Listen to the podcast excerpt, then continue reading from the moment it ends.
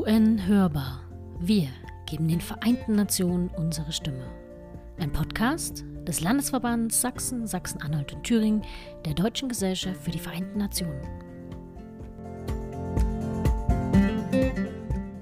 Herzlich willkommen zur inzwischen sechsten Folge von UN Hörbar. Es ist jetzt ja fast schon, kann man sagen, eine kleine Tradition geworden, dass wir uns alle zwei Wochen zusammensetzen heute mal wieder in einem etwas anderen Format. Wir sprechen heute quasi nicht mit einer Expertin oder einem Experten, sondern nur in Anführungsstrichen, nur, nur mit uns äh, als Kolleginnen im Vorstand. Und ähm, neben mir ist wieder mit dabei Franzi. Hallo Franzi. Hallo Conny. Und Steve. Hi. Genau, und wir haben uns heute ein Thema rausgesucht, ähm, was irgendwie auch immer sehr eng mit den äh, Vereinten Nationen zusammenhängt. Denn wenn ich an die UN denke, dann denke ich irgendwie auch immer automatisch an die UN-Blauhelme. Und irgendwie auch an die relativ hohen Erwartungen, die an sie gestellt werden, wenn es um das Thema Friedenssicherung oder die Wiederherstellung des Friedens geht. Und ich denke zum Beispiel an Mali, an Liberia, aber auch an Ruanda und das Massaker von Srebrenica. Letztendlich äh, auch die letzten genannten Beispiele, wo UN-Friedensmissionen ja, die Bevölkerung, Zivilbevölkerung eigentlich nicht angemessen schützen konnten. Deswegen, ja, vielleicht noch mal einen Schritt zurück. Wie sieht es denn aus? Wir befinden uns in einem Land, ja, und ich denke zum Beispiel jetzt an Mali 2012, ein Land, was sich durch große ethnische Vielfalt auszeichnet und in dem es aufgrund der großen Vielfalt und der unterschiedlichen Lebensweisen schon immer zu Konflikten zwischen einzelnen Gruppen kam. Und im Jahr 2012 die Situation sich verschärft. Äh, Al-Qaida setzt sich im Norden des Landes fest. Es kommt zum Aufstand der Tuareg und ähm, die Situation wird immer heikler. Zunächst äh, schaltet sich Frankreich mit der Operation Serval in den Konflikt ein und versucht Mali dabei zu unterstützen die äh, ja, Rebellengruppen irgendwie zu vertreiben. Und gleichzeitig werden auch die Rufe nach den UN, wie man das so kennt, ne? also werdet ihr auch häufig merken, dass dann gerufen, ja, aber die, die Vereinten Nationen müssen etwas tun. Und jetzt stelle ich mir natürlich die Frage, was könnten sie denn überhaupt tun? Was gibt es denn in den Vereinten Nationen für einen Werkzeugkoffer? Und ähm, gerade wenn ich jetzt zum Beispiel an Peacekeeping denke, was gibt es denn eigentlich für Möglichkeiten? Ähm, ja, Conny, wenn du magst, äh, würde ich da einsetzen. Sehr gerne. Ähm, ja, äh, also grundsätzlich gibt es natürlich ein sehr breites äh, Spektrum an Maßnahmen, was die Vereinten Nationen äh, ergreifen können. Und äh, wichtig ist eben das Peacekeeping, also die sogenannten Blauhelme. Und ich glaube, da bist du auch nicht alleine damit, dass das so eine der ersten Assoziationen mit den Vereinten Nationen ist. Ähm, spielen sind dabei aber nur eins, ein Instrumentarium in diesem breiten Werkzeugkasten sozusagen. Und ähm, deswegen ist es wichtig, äh, vielleicht auch da mit den Begrifflichkeiten äh, ein bisschen präziser umzugehen. Und ein, ein Weg, äh, wie man das machen kann, ist die äh, Agenda für den Frieden von 1992, die vom damaligen UN-Generalsekretär ähm, Boutros Boutros-Ghali vorgestellt wurde. Und äh, in dieser Agenda, die auch bis heute äh, ein, bestimmt, ein gewisses Ansehen besitzt, beschreibt er vier verschiedene ja, Maßnahmen sozusagen, die, die, man ergreifen kann oder die äh, im Rahmen der Vereinten Nationen ergriffen werden können und die sich auch an die verschiedenen Konfliktphasen, die so klassisch, die man klassisch unterscheiden kann, gibt. Und dazu gehört dann zum einen, dass die Vereinten Nationen im Bereich der vorbeugenden Diplomatie aktiv werden können. Das bedeutet, dass sie versuchen, den Ausbruch eines gewaltsamen Konfliktes zu verhindern und das beispielsweise durch ähm, diplomatische Mittel, durch äh, Frühwarnsysteme, durch äh, sogenannte Fact-Finding-Missions, also Tatsachenermittlungen, was passiert eigentlich vor Ort ähm, und was ist da der aktuelle Stand. Aber dazu gehört zum Beispiel auch schon die vorbeugende Stationierung von UN-Truppen, die also bevor es zu einem größeren Ausmaß an Gewalt kommt, vor Ort stationiert werden, um das direkt einzudämmen. Ähm, eine zweite Stufe wäre dann, wenn es schon einen äh, Konflikt gibt und auch ein, ein gewisses Ausmaß an einem Gewaltausbruch, äh, spricht man vom, von der Friedensschaffung, dem Peacemaking. Und ähm, das sind Maßnahmen, mit denen die Parteien äh, nach Ausbruch eines Konfliktes eben zur Einigung gebracht werden können. Und auch hier gibt es dann wieder verschiedene Stufen oder Mittel, äh, die man einsetzen kann. Zum Beispiel kann es sein, dass äh, der bestimmte Fall äh, vor den Internationalen Gerichtshof gebracht wird. Es können Sanktionen verhängt werden, die zu den ähm, friedlichen Mitteln zur Streitbeilegung der Vereinten Nationen hören. Und es kann dann aber auch zum Einsatz von militärischer Zwangsgewalt kommen. Ähm, das ist dann so eine klassische UN-Mission, die eben auch dann äh, ja, militärische Mittel einsetzen kann, um Frieden zu schaffen. Ähm, dann gibt es noch zwei weitere äh, größere Instrumentarien. Das eine ist dann die Friedenssicherung, also das eigentliche Peacekeeping, über das dann auch so oft gesprochen wird, aber begrifflich ist das eben manchmal nicht so sauber voneinander getrennt. Und die Friedenssicherung bezieht sich dann auf eine Situation, in der es äh, einen Konflikt gibt, äh, in dem es aber auch schon ein Friedensabkommen ähm, ja, äh, gibt.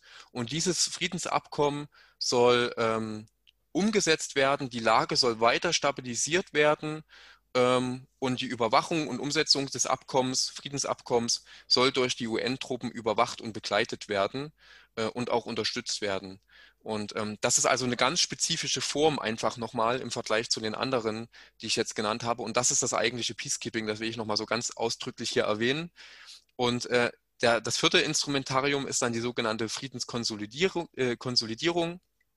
Und dabei geht es dann quasi im Anschluss danach, wenn es einen Frieden gibt und der auch eine gewisse Stabilität hat, darum, möglichst einen nachhaltigen und positiven Frieden, das bedeutet also einen Frieden, der mit bestimmten Werten auch ver verknüpft ist, ähm, zum Beispiel politische Partizipation, Einhaltung der Menschenrechte und so weiter, diesen dann äh, zu entwickeln oder aufzubauen. Ähm, und dabei kommen dann militärische und zivile Kapazitäten zusammen und es ist äh, ein sehr breites Aufgabenspektrum, das die Vereinten Nationen äh, in dem Bereich wahrnehmen. Und vielleicht noch als letzte Bemerkung dazu, das ist eher so eine, so eine theoretische Unterscheidung. In der Realität sind diese vier verschiedenen Typen äh, nicht klar voneinander trennbar und äh, gehen häufig auch fließend ineinander über. Genau, das wäre so ähm, der erste Punkt vielleicht, äh, um das okay. Instrumentarium der Vereinten Nationen mal zu versuchen, zumindest zu erfassen.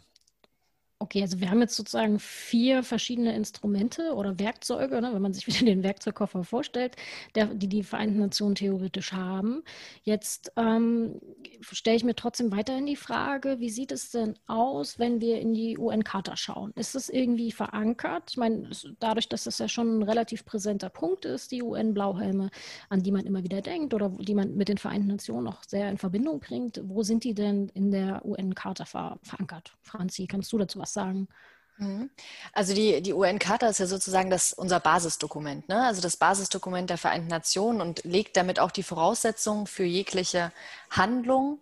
Und äh, die Vereinten Nationen erklären natürlich im ersten Artikel ihrer Charta gleich die Wahrung des internationalen Friedens als allererste und oberste Priorität. Und ähm, die Charta als Grundlagendokument legt dann weiterhin mit Artikel 24 diese Hauptverantwortung für dieses große übergeordnete Ziel, also die Aufrechterhaltung des internationalen Friedens und der internationalen Sicherheit, in die Hände des Sicherheitsrates. Und dieser kann dann unter anderem Friedensoperationen autorisieren, wie das Steve schon erläutert hat, und ja, diese auferlegte Verantwortung dadurch auch erfüllen. Und Friedensoperationen sind damit aber nicht direkt in der Charta festgeschrieben. Es gibt also keinen Artikel, der direkt von Peacekeeping spricht. Der theoretische Rahmen jedoch kann implizit aus dieser Verantwortung in der UN-Charta abgeleitet werden. Und die Aufgaben der Operation werden dann im Mandat festgeschrieben. Das enthält dann folgende Handlungsanweisungen, also die Voraussetzungen, die, ja, wie die Truppe vor Ort agieren soll. Und äh, denen muss dann natürlich die Mission vor Ort auch Folge leisten. Und es gibt dazu traditionelle Prinzipien, und ähm, ja, um die zu erklären, muss man, glaube ich, ein bisschen ausholen. Also es ist, wie Steve bereits erläutert hat, das klassische Peacekeeping. Das gilt als Entsendung leicht bewaffneter Streitkräfte, unbewaffnete Militärbeobachter und Beobachterinnen, die durch den UN-Sicherheitsrat eben zum ja, Beobachten des Waffenstillstandsabkommens oder zum Schaffen von Pufferzonen etabliert wurden. Und durch diese Präsenz einer unparteiischen Friedenstruppe, Steve sagt es schon, die Blauhelme, ist der Gedanke einfach, sollen Spannungen im Konflikt abgebaut werden. Und damit der Verhandlungslösung so ein, so ein bisschen der Weg geebnet werden. Also es soll ein Raum geschaffen werden zur Verhandlungslösung. Und das Peacekeeping kann damit eigentlich den Mitteln der friedlichen Streitbeilegung nach Kapitel 6 der UN-Charta zugeordnet werden, da es sich aber auch um militärische, um eine militärische Maßnahme handelt. Ähm, traditionell wurden also immer nur Truppen entsandt, wurde das Peacekeeping auch dem Kapitel 6,5, äh, die Kapitel 6,5 Maßnahme genannt. Das heißt, ähm, ja, die Entsendung ist der Zustimmung der Konfliktparteien, ist abhängig von der Zustimmung der Konfliktparteien. Also es ist quasi nicht geregelt, aber es liegt, wenn man es verorten wollen würde, irgendwo dazwischen. Zwischen Irgendwo, Kapitel 6, den friedlichen Maßnahmen. Und Kapitel 7, genau. Kapitel 7 wiederum sind dann diese Maßnahmen bei Bedrohung oder bei Bruch des Friedens und bei Angriffshandlungen, also in Artikel 39, der Sicherheitsrat stellt fest, es liegt eine Bedrohung des internationalen Friedens, der internationalen Sicherheit vor. Das heißt, ganz klarer Handlungsauftrag an den Sicherheitsrat, etwas zu autorisieren. Und dabei sind es dann nach, ähm, nach Artikel 41 die Maßnahmen ausschließlich von Waffengewalt, also beispielsweise ähm, Unterbrechung von Wirtschaftsbeziehungen, Abbruch diplomatischer Beziehungen, also nicht militärische Maßnahmen. Und dann folgend aber auch nach Artikel 42 ähm, die Maßnahmen, wenn Artikel 41 unzureichend ist, also es reicht nicht aus, ähm, ja, diplomatische Wege zu gehen oder Kontakte abzubrechen, Wirtschaftsbeziehungen abzubrechen, dann gibt es auch die militärischen Maßnahmen. Und dafür gibt es aber generell eben drei Prinzipien, die festgeschrieben sind oder die die Voraussetzungen sind einer Peacekeeping-Mission, auch wenn man nach Artikel 42 mandatiert. Und das ist zunächst halt der Konsens. Also ähm, alle beteiligten Parteien müssen, müssen ein Commitment, müssen sozusagen einen, einen, einen Konsens haben zum Prozess, also dass eine Peacekeeping-Mission entsandt wird. Das muss abgesprochen sein. Es müssen alle sagen, ja, hey, schickt die Mission ins Land. Das Diese, ist ja wahrscheinlich schon die erste Herausforderung, ne, wenn man so will. Denn die, das, äh, genau, dass alle Konfliktparteien an einem Tisch sitzen und tatsächlich zustimmen. das stimmt, das liegt aber auch so ein bisschen dem geschuldet, dass wir uns in einer ganz anderen Art von Konflikt befinden oder dass die Konflikte nun eine ganz andere Art haben. Mhm. Ähm, ich glaube, da sprechen wir am besten später noch mal ein bisschen drüber, wenn wir über über neue Herausforderungen sprechen und, ein Wandel einfach. Ne? Es ist einfach nicht mehr die klassische zwischenstaatliche Konfliktsituation, mhm. Staat A gegen Staat B. Okay, man kommt als Unparteiischer rein und sagt, wir vermitteln, wir schicken eine Friedensmission, um den das neue Friedensabkommen, was vielleicht gerade zwischen Staat A und B geschlossen wurde, um das zu überwachen, um eine Pufferzone zu schaffen, dann ist es einfach, dass man einen Konsens findet und sagt, okay, wir fragen Staat A und wir fragen Staat B. Sind wir aber jetzt in, der, in einem innerstaatlichen Konflikt, wie wir das jetzt halt sind, häufig, zum Beispiel in Mali, kann man nicht alle Konfliktparteien fragen, beziehungsweise werden die nicht alle sagen, ja, hey, schickt eine Friedensmission los. Das ist einfach schwierig. Mhm. Also dieses Konsensprinzip und damit das erste Prinzip ist, ist sehr schwierig, aber auch natürlich die Unparteilichkeit. Und äh, damit ist nicht gemeint Neutralität, sondern Unparteilichkeit. Also Missionen sollen ihr Mandat immer ohne Bevorteiligung oder Vorurteile gegenüber einer Partei implementieren. Wieder Mali, wir sind ähm, in einem Konflikt, in dem auch terroristische Gruppen eine Rolle spielen.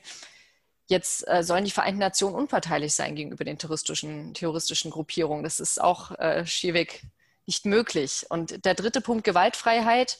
Jetzt haben wir schon ganz viel über Mali gesprochen, auch wenn wir das eigentlich später wollten. Aber Gewaltfreiheit ist auch eigentlich eins der drei traditionellen Prinzipien. Gewalt soll nur zur Selbstverteidigung äh, angewandt werden und sonst sollen Friedensmissionen keine Gewalt, also keine aktive Ent Gewalt sozusagen nach außen tragen. Das okay. wäre, glaube ich, so zum, zu den traditionellen Voraussetzungen zu sagen. Ja, okay. Also es gibt also bestimmte Prinzipien, ähm, der, die Zustimmung der Konfliktparteien, die Unparteilichkeit beziehungsweise äh, und zum letzten eigentlich die, ja, dass Gewalt nur zur Selbstverteidigung tatsächlich eingesetzt werden kann. Mhm. Hm, und wie, geht, wie ist es denn jetzt? Wer entsendet denn jetzt tatsächlich die, ähm, die Peacekeeping-Truppen und welche Organe sind denn an dieser Entscheidung beteiligt? Wir haben den, du hattest schon genannt, den Sicherheitsrat und ähm, der letztendlich das Mandat festzurrt, ja, der innerhalb einer Resolution festschreibt, wo in welches Land, unter welchen Voraussetzungen, was sind die Aufgaben dieser konkreten Mission. Hm, und das sozusagen festschreibt und welche gibt es denn noch, die dann beteiligt? Wie geht es denn dann weiter? Dann haben wir die Resolution, damit ist ja die UN äh, Peacekeeping oder Friedensmission noch nicht im Land. Wie geht es denn dann weiter? Also, äh, also Conny, wenn du äh, davon sprichst, dass äh, nach der Mandatierung der UN-Mission äh, der weitere Prozess in Gang läuft, dann äh, greift das aus meiner Sicht schon fast ein bisschen zu kurz. Denn tatsächlich ist das so, dass ähm, bis überhaupt das Mandat entschieden ist oder ähm, gegeben wird vom UN-Sicherheitsrat, laufen auch im Hintergrund schon verschiedene Prozesse ab. Es muss die, die Situation vor Ort äh, ähm, bewertet werden und beurteilt werden. Welche Ressourcen brauchen, braucht die Vereinten Nationen, brauchen die Vereinten Nationen? um eine bestimmte Art von Mission umzusetzen.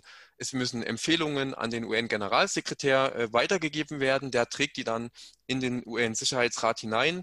Und dann findet erstmal auf dieser politischen Ebene die Entscheidung statt, soll es jetzt eine Mission geben, ja oder nein? Und vor allen Dingen dann auch natürlich, wie soll diese Mission genau aussehen?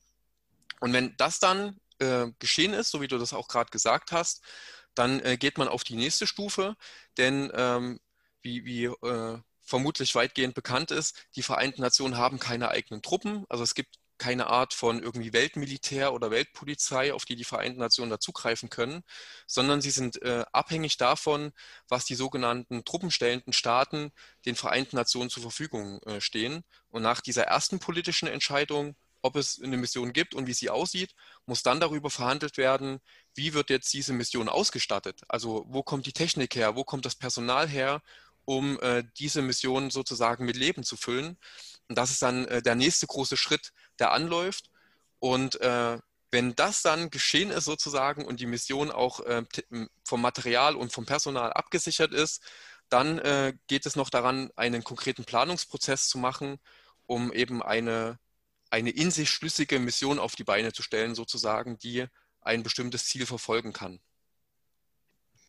Genau, ähm, danke Steve. Du hattest ja gerade schon die Finanzierung angesprochen und die Frage danach, wer die Truppen stellt. Hm, wir haben insgesamt ähm, gerade weltweit 13 Peacekeeping-Missionen und elf politische Missionen, also schon irgendwie eine ganze Menge. Und äh, rund 100.000 Menschen, die im Rahmen dieser tätig sind. Also das impliziert einerseits die, das zivile Personal, aber eben auch militärisches äh, Personal und die Polizei. Und wenn ich mir jetzt so die Zahlen anschaue, das ist übrigens eigentlich sogar was, finde ich, sehr Spannendes, weil man das immer nicht denkt. Ja, wenn man äh, zum Beispiel, wenn es um die Bereitstellung des Personals geht, welche Staaten sind denn gewillt, äh, da Staat, äh, Personal bereitzustellen, sind, steht an erster Stelle tatsächlich Äthiopien zum Beispiel, an zweiter Stelle Bangladesch, dritte und vierte Stelle dann Ruanda und Pakistan. Also das sind nun gerade Staaten, die man an der Stelle vielleicht gar nicht unbedingt erwartet hätte.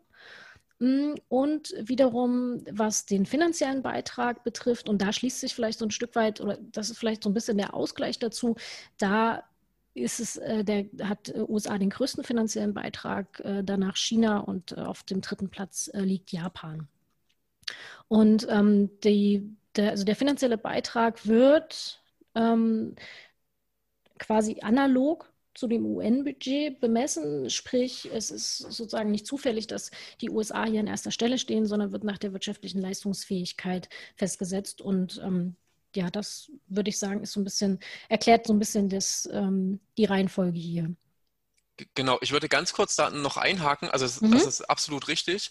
Ähm, aber so äh, um diese ganze Thematik auch mit der Finanzierung kann man noch so ein paar äh, weitere Gedanken spinnen, nenne ich das jetzt mal. Und äh, das ist eben zum einen nicht nur, dass die viel Geld geben, die auch viel Geld haben und dafür vielleicht weniger Personal geben, sondern dass da auch Überlegungen eine Rolle spielen können, wie ähm, kann ich das zum Beispiel besonders als Demokratie rechtfertigen, dass ich ähm, Soldaten und damit ja äh, die Menschen neben meiner eigenen Bevölkerung riskiere in, und äh, in UN-Missionen hineinschicke, in, in ähm, ja, Konfliktgebiete. Ähm, dass es also nicht nur so rein finanziell und, und technisch zu betrachten ist, sondern auch da nochmal so eine politische Ebene mitschwingt. Ähm, was kann ich überhaupt durchsetzen? Was will ich als Regierung vielleicht auch überhaupt durchsetzen? Und ähm, ja, dass die man, man auch da kritisch halt die Frage stellen kann, die, die Staaten, die wirtschaftlich stärker sind, vielleicht auch militärisch, technologisch etwas weiterentwickelt und ähm, die sich dann aber aus den Missionen eher zurückhalten, was das Personal anbetrifft und eher finanziell reingehen, dass das einfach so kritische Gedanken sind, die da äh, immer wieder auch mitschwingen, wenn es um diese, um das Verhältnis geht von äh, Finanzen und äh, Personal. Und, äh, und, ich glaube auch ein ganz wichtiger Punkt ist, wenn wir darüber nachdenken, dass äh, gerade die USA als größter äh, Beitragsgeber auch zum Budget der, der Friedensmission, was ja irgendwie ein eigener Topf ist und auch bei, also anhand der Pflichtbeiträge ähm, ermessen wird. Aber dennoch, wenn man die Relation einfach mal sieht, also ich finde, das muss man sich mal auf der Zunge zergehen lassen, wie gering dennoch dieses Peacekeeping-Budget ist. Ne? Also wir haben 6,5 Milliarden für die, für die 1920-Periode, ähm, also 2019 und 20, Peacekeeping-Budget. 6,5 Milliarden klingt für, also für mich klingt das nach viel Geld. Aber ähm, wenn man jetzt schaut, wie waren denn die Militärausgaben der USA beispielsweise im Jahr 2019 und die waren 732 Milliarden. Das heißt, das Peacekeeping-Budget ist weniger als ein Prozent dieser US-Militärausgaben im Jahr 2019. Und das, finde ich, muss man sich mal auf der Zunge zergehen lassen. Also insgesamt betrugen die weltweiten Militärausgaben im Jahr 2019 sogar 1,92 Billionen US-Dollar. Und ähm, die haben sich erhöht. Also tatsächlich das Peacekeeping-Budget ist weniger geworden und die ähm, Militärausgaben im Vergleich zum Vorjahr weltweit sind um 3,6 Prozent höher geworden. Und das ist, glaube ich, in der Relation einfach, äh, also A, interessant und B, auch dramatisch, wenn man sich überlegt, was es aber für, für Anforderungen gibt und für, wie du, Conny, vorhin schon sagtest, ähm, ja, wir rufen nach den Vereinten Nationen, die Vereinten Nationen müssen was tun, aber dann haben sie eben dieses geringe Budget in Relation gesehen. Das ist, äh, finde ich, sehr dramatisch. Absolut, ja. Das ist ja, ein definitiv. guter Punkt. Ähm, jetzt haben wir schon über verschiedene Arten gesprochen, also auch verschiedene Arten des Peacekeepings und äh, verschiedenen Mitteln, die man greifen kann. Ist denn da ähm, eine Entwicklung festzustellen? Weil ich hatte, was ich gelesen hatte, und das fand ich tatsächlich auch einen sehr spannenden Punkt, dass ähm, es quasi jede Mission irgendwie anders ist und man eigentlich nicht unbedingt fest sagen kann, dass die immer nach einem bestimmten Muster äh, auf eine bestimmte Art und Weise ähm, äh, ja, zusammengestellt werden. Mhm. Genau, also wenn ich da, wenn ich da gleich äh, anschließen darf, und zwar ist es ähm, tatsächlich so, dass man eine Entwicklung sieht, also mit Zunahme natürlich innerstaatlicher Konflikte, die gibt es auch schon immer, aber es ist so, es gibt jetzt einfach eine Zunahme und es sind die Konflikte, die uns jetzt hauptsächlich beschäftigen ähm, gerade in der Sahelzone zum Beispiel. Und seit Beginn der 90er haben diese eben zugenommen. Und es wurde immer mehr deutlich, dass diese Anwesenheit von unparteiischen Friedenssoldaten einfach nicht genügt. Also Konzepte, Steve hat es vorhin gesagt, sind für unterschiedliche Konfliktphasen geschaffen. Wir haben erst diese ähm, präventive Diplomatie, die vorbeugend wirkt, dann äh, das Peacemaking, also Frieden schaffen, Peacekeeping, Frieden erhalten und dann eben den Frieden nachhaltig und langfristig hin zu einem positiven Frieden ähm, aufbauen, also das Peace Building sozusagen. Und diese Grenzen verschwimmen aber zunehmend, da die Konflikte ja gerade in fragilen staatlichen Strukturen häufig wieder in die Konflikte zurückfallen. Also es gibt so eine Lücke zwischen Frieden erhalten, dem Peacekeeping im Sinne von, von negativen Frieden erhalten. Es gibt ein Friedensabkommen, ähm, es gibt gerade eine Waffenruhe und dann eben diesen Frieden umfassend schaffen und nachhaltige Strukturen einfach zu fördern. Und zeitlich gesehen gibt es, gibt es diese Lücke und auch konzeptionell. Und deswegen ist es schwierig und gefährlich, auf friedensbildende Missionen noch in konfliktbehaftete Situationen zu betreiben. Und das begründet dann wiederum diese Verschränkung, die in den letzten Jahren erfolgt ist. Also Friedensoperationen sind in den letzten Jahrzehnten nicht nur wehrhafter und robuster geworden, das sieht man ja auch beispielsweise an Mali, sondern ähm, abgesehen von der militärischen Komponente ist das Handlungsspektrum auch wesentlich umfassender geworden. Und das findet natürlich auch nicht ohne Kritik statt. Also wir hatten es gerade schon, äh, können eine Friedensoperation das überhaupt leisten hinsichtlich des Budgets, hinsichtlich der, der Truppenbereitstellung, der Ressourcen. Aber natürlich auch, wenn man an die, an die Prinzipien geht. Also was war denn eigentlich mal Peacekeeping? Und da hatten wir vorhin diese drei traditionellen Prinzipien, Konsens, Unparteilichkeit und Gewaltverbot. Und äh, jetzt haben wir aber ganz neue, ganz neue Herausforderungen, ganz neue Anforderungen und eben diese robusten, multidimensionalen Mandate. Was heißt denn, wenn wir gerade dabei sind, was heißt denn ein robustes Mandat? Hm.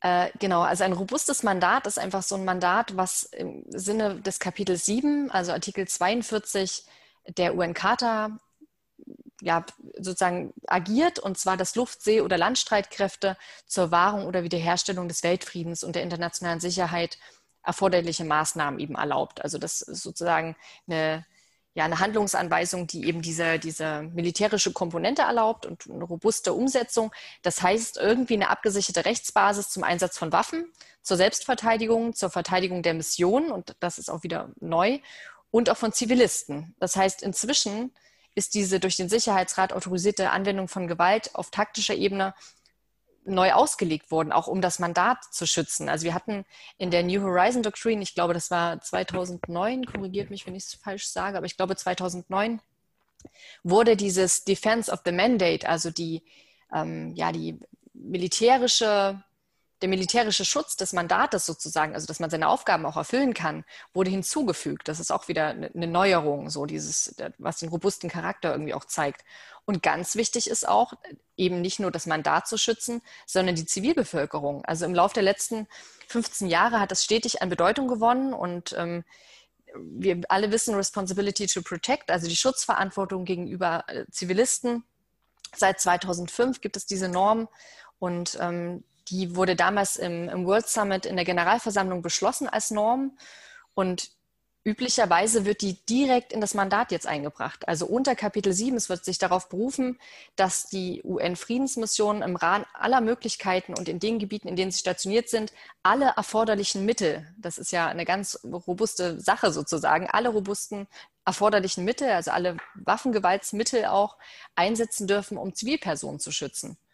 Und ähm, Zivilpersonen, die von unmittelbarer physischer Gewalt bedroht sind. Und wir haben es beispielsweise im Kongo-Mandat, da ist es so, dass dieser Schutz der Zivilisten sogar vorrangig vor allen weiteren Aufgaben behandelt werden soll. Das ist also die zentrale Komponente und damit sehen wir auch eine ganz andere Sicherheitsdynamik, die wir jetzt haben und einen ganz anderen Fokus der Vereinten Nationen und der Peacekeeping-Mission. Und, Vor ähm, allen Dingen, ähm, ich stelle mir da äh, gerade eben auch vor, also wenn, wenn wir uns in einem Konflikt befinden, war es ja eigentlich immer die Idee zu sagen, ähm, die UN-Blauhelme sollen eigentlich keine Konfliktpartei werden. Ne? Also sie sollen selber nicht im Sinne des humanitären Völkerrechts jetzt zum Beispiel ein legitimes Ziel sein. Ähm, das Klingt jetzt aber, wenn ich das richtig verstehe, schon deutlich anders, wenn sie nämlich selbst auch robust ausgestattet sind, also mit entsprechenden, ähm, äh, ja auch alle möglichen, auch militärischen Mittel dazu nutzen können, um ihr Mandat zu erfüllen und die Zivilbevölkerung zu schützen, ist das einerseits sehr gut. Andererseits macht sie das ja aber auch zum, ähm, ja, zur Konfliktpartei, ne, mhm. die äh, ein legitimes Ziel sein kann. Und ich will nochmal zurückkommen zu der Situation in Mali oder hm, vielleicht vorweggenommen, das ist wird häufig gesagt, und es ist, glaube ich, auch so, das ist die gefährlichste Mission aktuell, die gefährlichste UN-Mission, die es aktuell gibt. Und warum ist denn die Situation dort gerade so schwierig? Mhm. Das ist genau der Punkt, den du gerade gesagt hast, weil einfach die, die Herausforderungen, die es gibt in diesem Konflikt, die passen einfach nicht mehr zum, zur Legitimation der Friedensmission und auch nicht mehr zu den, ja, zu den Ressourcen und zu, den, zu dem Kontext einfach, den dieser hat. Also es ist einfach so, Mali ist, ist im Sinne von Mandat eigentlich schon, man hört es schon am Namen, ist eine multidimensionale Mission, die ganz aktiv auch eine Rolle als Konfliktpartei einnimmt, geschuldet dessen, wie der Konflikt eben ist, dass man terroristische Gruppen hat, die dort agieren, ähm, zerpflücktes Land, ähm, Unparteilichkeit kann also gar nicht gegeben sein. Wir hatten das vorhin schon. Die Mission ist ausdrücklich zwar von der Übergangsregierung ähm, unterstützt, aber das geschieht eben gegen den Willen des Großteils der Bevölkerung in Nordmali. Und Konsens und Konfliktparteien, also Konsens mit den Konfliktparteien ist also gar nicht vorhanden, auch da die Islamisten, also im Sinne als wichtigste Konfliktpartei oder größte Konfliktpartei, von Friedensgesprächen ausgeschlossen wurden, einfach weil es nicht leistbar war, ne, die, zu integrieren.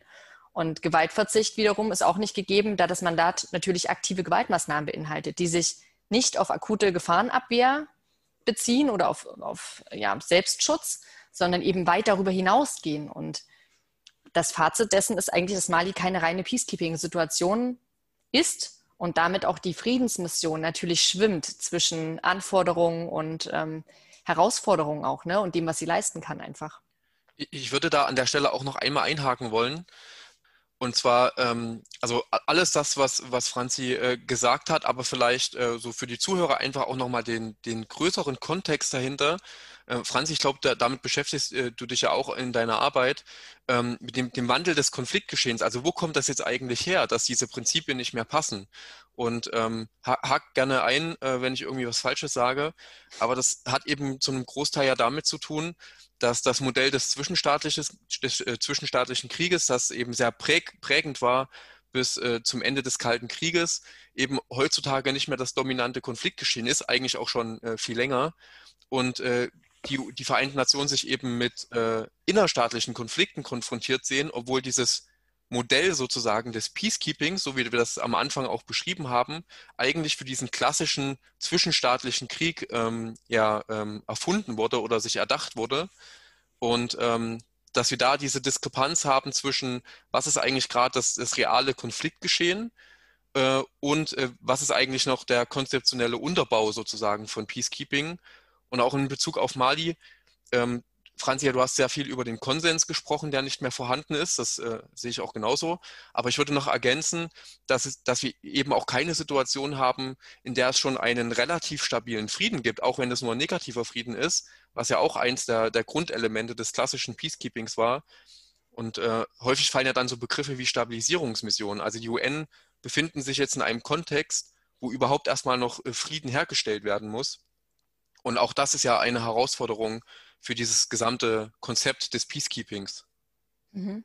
Genau, also sehe ich ganz genauso, die Bedrohungen sind einfach ganz andere geworden. Ne? Wir sind jetzt heute aktuell und in den letzten äh, Jahren einfach in einem Punkt, wo Bedrohungen ganz andere geworden als die Bedrohung, die man sich 1945, als man die Charta geschrieben hat und irgendwie mit dem konzeptionellen Unterbau begonnen hat von so einer Friedensmission. Damals ist man von einem zwischenstaatlichen Konflikt ausgegangen und jetzt haben wir ganz andere Bedrohungen. Und denen ist man nicht mehr gewachsen, weil man einfach konzeptionell noch zumindest nicht in einem legitimen Rahmen angepasst hat. Also die Charta wurde nicht verändert und es wurde, das ist dann natürlich auch einfach, sowas zu blockieren. Ne? Aber das ist dann eine andere Geschichte, wie der, wie der Sicherheitsrat mit sowas umgeht und die ja. Mitgliedstaaten. Ja. Okay, also wir, um das jetzt nochmal ganz kurz zusammenzufassen. Ähm, es gibt also immer äh, durch die Verschiebung, durch immer mehr asymmetrische Konflikte, ähm, dass die Welt sozusagen in den äh, letzten Jahren eine andere geworden ist, auch für die Friedensmission immer größere Herausforderungen, denen sie sich stellen muss. Und eigentlich, das höre ich zumindest jetzt so raus, kann man auch überspitzt sagen, die Friedens- oder Peacekeeping-Missionen in, in, dem Format, in dem wir sie vielleicht klassisch kennen, sind aktuell vielleicht nicht mehr die Lösung oder die Mittel, das sollten vielleicht nicht mehr das Mittel der Wahl sein, vielleicht, ja, oder müssen sich weiterentwickeln. Und ähm, was andererseits wiederum schwierig ist, weil sie mit ja, Einsparungen zu kämpfen haben, mit finanziellen Beschränkungen und andererseits aber eigentlich immer ein breiteres Spektrum an äh, Maßnahmen abdecken müssen und diesen Herausforderungen teilweise schon nicht mehr gewachsen sein können. Und ähm, vielleicht, um das Bild noch ein bisschen zu vervollständigen, wer wir haben jetzt nur über die Peacekeeping-Mission gesprochen. Wer, ja, was für Friedensmissionen insgesamt gibt es denn noch? Ähm, ich weiß nicht, Franzi, willst du? Soll ich? Mach gern du. Okay, also ähm, äh, insgesamt äh, ist das auch nochmal, da sind wir wieder so ein bisschen bei den Begrifflichkeiten. Wenn wir von allgemeinen Friedensoperationen äh, sprechen, dann äh, sind die Vereinten Nationen nicht die einzige Möglichkeit, wie, wie solche Operationen äh, oder mit, mit der solche Operationen umgesetzt werden können. Ähm, die Europäische Union, äh, äh, doch die Europäische Union, Entschuldigung, ähm, hat äh, Friedensmissionen. Ähm, es gibt äh, Beobachtermissionen bei der, von der OSZE. Die NATO ähm, hat eigene Missionen. Die Afrikanische Union hat selbst auch Missionen. Also es gibt wenn man das so ausdrücken möchte, verschiedene Anbieter sozusagen, die äh, im Tätigkeitsbereich äh, Friedensoperationen zuständig sind. Aber das Peacekeeping, über das wir gesprochen haben, auch mit diesen Prinzipien und auch wenn das heute alles nicht mehr so ganz äh, zutreffend ist, das ist so das klassische Modell innerhalb der Vereinten Nationen. Aber man muss sich einfach bewusst machen, dass es das, das Feld insgesamt viel breiter ist, dass es auch ähm, ja, ähm, verschiedene Kooperationen zum Teil dann gibt zwischen äh, ähm, Vereinte Nationen und Afrikanischer Union beispielsweise und es gemeinsame Missionen dazwischen gibt. Und ähm, das, das Feld ist also viel komplexer, als, äh, als wir das jetzt gerade besprochen haben. Und es gibt auch viel verschiedene äh, Unterteilungen noch von bestimmten Missionstypen. Äh, je nach Aufgabenfeld gibt es dann äh, verschiedene Begrifflichkeiten. Also man kann da noch sehr äh, feingliedrig reingehen in die Materie und das Ganze noch so weiter aufschlüsseln. Jetzt muss ich aber trotzdem noch mal einen Schritt zurückgehen. Wir hatten ja am Anfang darüber gesprochen, eigentlich Ausgangspunkt aller Peacekeeping-Missionen zumindest, ja, ist eigentlich der Sicherheitsrat. Und gerade wenn wir über die Vereinten Nationen sprechen, dann ist ja der Sicherheitsrat eigentlich der, äh, das Gremium in den Vereinten Nationen, der für die Sicherung des Weltfriedens zuständig ist. Und ähm, jetzt hast du von anderen Anbietern gesprochen. Wie, inwiefern sind die denn, müssen die denn immer mandatiert sein vom Sicherheitsrat? Oder ich meine mal abgesehen davon, dass es natürlich mhm. auch völkerrechtswidrige Sachen geben kann oder die eben nicht der, der Charta entsprechen. Ähm, aber ganz grundsätzlich gibt es da nochmal eine Unterscheidung, die man treffen muss. Ähm, müssen alle mandatiert sein oder nicht? Ja, das, das ist wirklich ein, ein, guter Punkt. Und äh, das ist auch gar nicht so einfach. Also grundsätzlich gilt natürlich nach UN-Charta, die äh, bindendes Völkerrecht äh, in dem Sinne darstellt, das Gewaltverbot. Das heißt, äh, eigentlich sind keine äh, Staaten oder andere Akteure dazu äh, legitimiert, Gewalt einzusetzen. Und äh, Das bedeutet dann mit diesem Instrumentarium, das, glaube ich, Franziska vorhin ja auch beschrieben hat, haben die UN eine herausragende Position, indem sie eben derartige Friedensmissionen, Peacekeeping-Missionen dann zum Teil auch mit einem robusten Mandat etc. Äh, einsetzen können.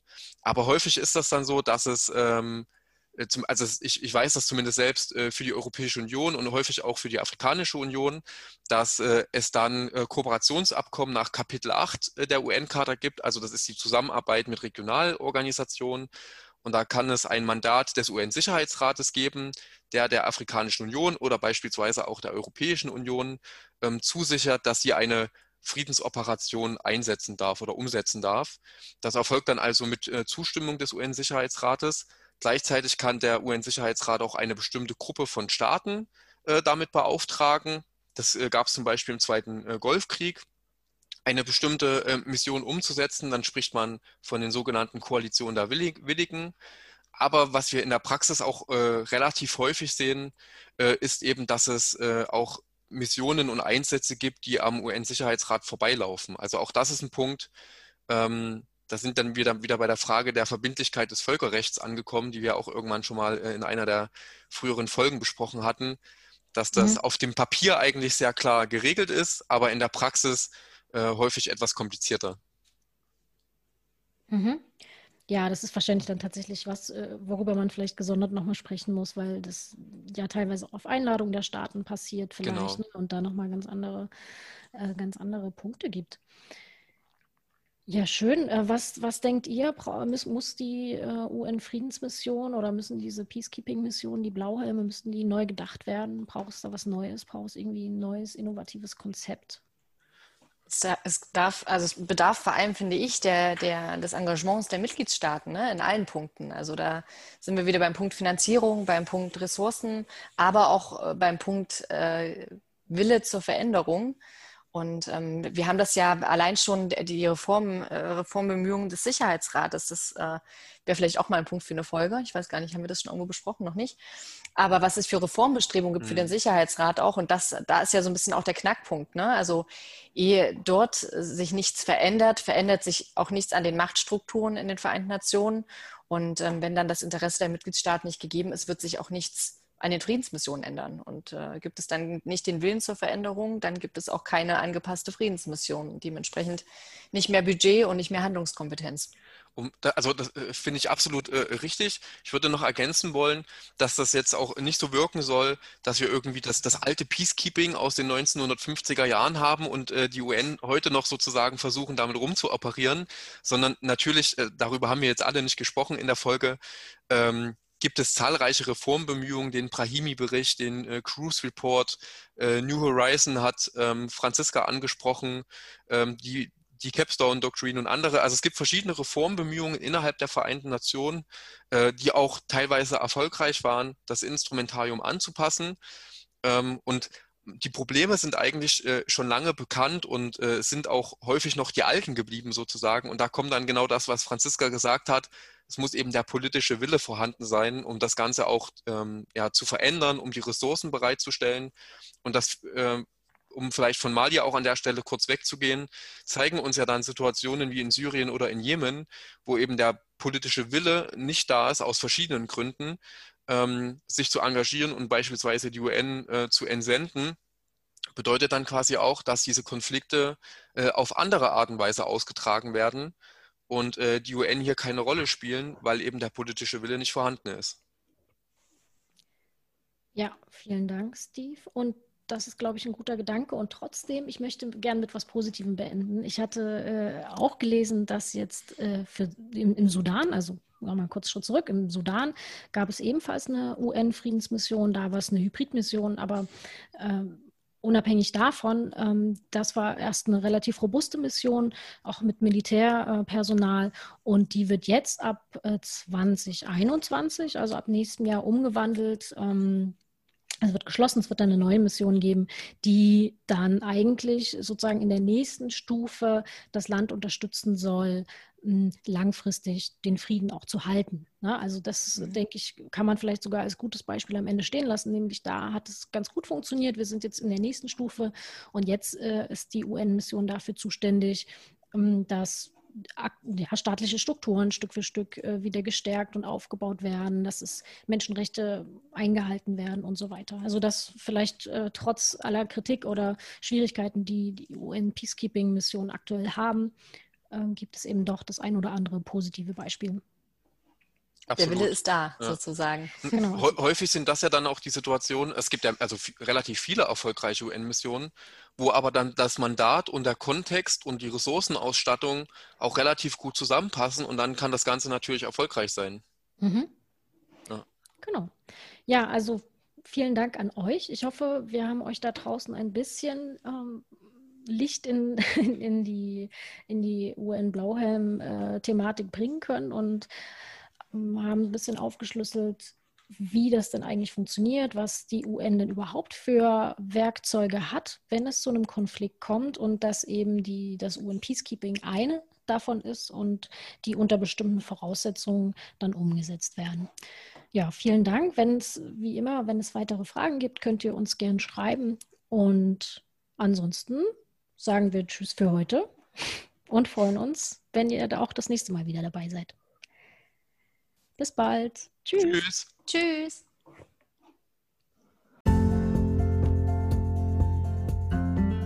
UN Hörbar. Wir geben den Vereinten Nationen unsere Stimme.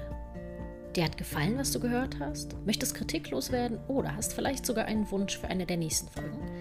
Dann schreib uns gern an podcast.dgvn-mitteldeutschland.de. Bis zum nächsten Mal, wenn wir die UN für euch wieder hörbar machen. Música